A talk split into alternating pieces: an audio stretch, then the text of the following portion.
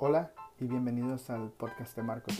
Esperamos que sea de bendición para sus vidas. Dios les bendiga.